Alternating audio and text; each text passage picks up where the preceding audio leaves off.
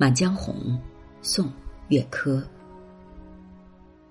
小院深深，巧阵日，阴晴无惧。春未足，归愁难寄，琴心谁与？曲径穿花寻蛱蝶，虚兰傍日叫鹦鹉。笑十三杨柳女儿腰，东风舞。云外月，风前絮，情与恨，长如许。想绮窗今夜为谁凝住？落浦梦回刘佩客，秦楼声断吹箫缕。正黄昏时候，杏花寒。连仙语。岳珂字素之，号义斋，卷翁，东济。岳飞之孙，存词八首。这首词是以柔美的曲调表现出男女相悦的私情。词中是以大量的篇幅写一个女子，但是全篇的主题却是表现爱恋这个女子的一个男子的相思之情。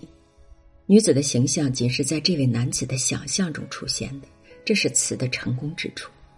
词的上片全是以虚拟之笔，想象女子在春日思念男主人公的情状。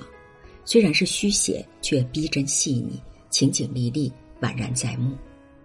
首先，词人既描写那个女子所独自居住的环境，那是一个幽深静谧的小小院落。由于情人的远离。这深闺之中没有了欢声笑语，因而日渐气氛空寂的令人难耐。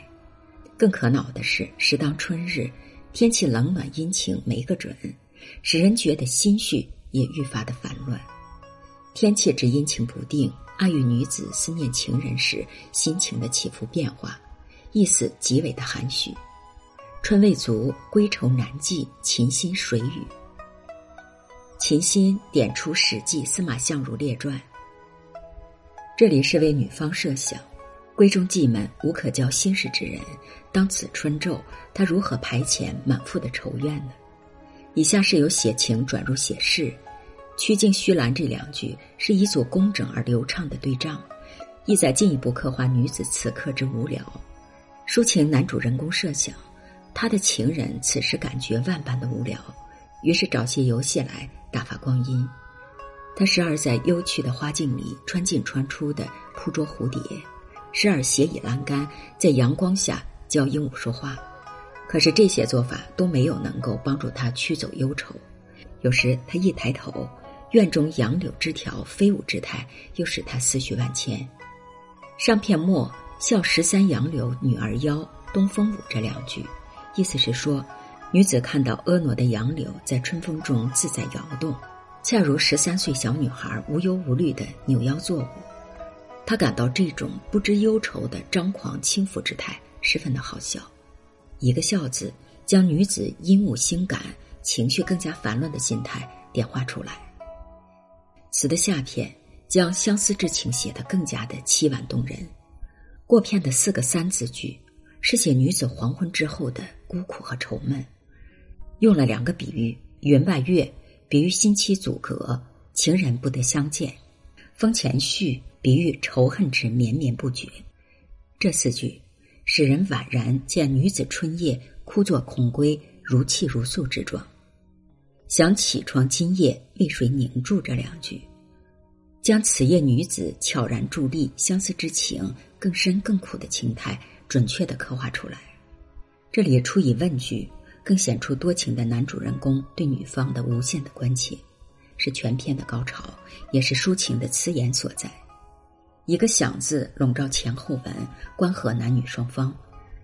由此两句，点明了前文一大篇描写劫匪实景，而今夜所想，由此两句才由虚拟与悬念巧妙的过渡到实写，从而正面描写男主人公一往情深的相思心理。洛浦和秦楼这两句，即乘想字而来，利用典故书写自己怀想情人却无缘相会的痛苦。这洛浦与秦楼两句借用了两个典故，前一个典故是正用，写自己梦见情人，醒后一切成空；后一个典故是反用，叹息出双入对的情侣天各一方。篇末正黄昏时候，杏花雨、莲仙雨，以景物的描写显示抒情主人公满目所见，无非令人断肠之物而已。无限的哀怨之情融入了春日黄昏景色之中，愈发显得愁绪无边，韵味深长。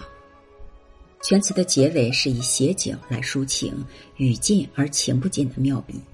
全词情景交融，章法穿插变化，风格沉郁顿挫，用语典雅精丽，不失为一篇佳作。《满江红》，宋·岳珂。小院深深，巧阵日，阴晴无惧。春未足，归愁难寄，琴心谁与？曲径穿花寻蛱蝶，虚兰傍日叫鹦鹉。笑十三杨柳女儿腰，东风舞。云外月，风前絮。情与恨，长如许。想绮窗今夜，为谁凝住？洛浦梦回，刘佩客。秦楼声断，吹箫缕。正黄昏时候，杏花寒。连仙雨。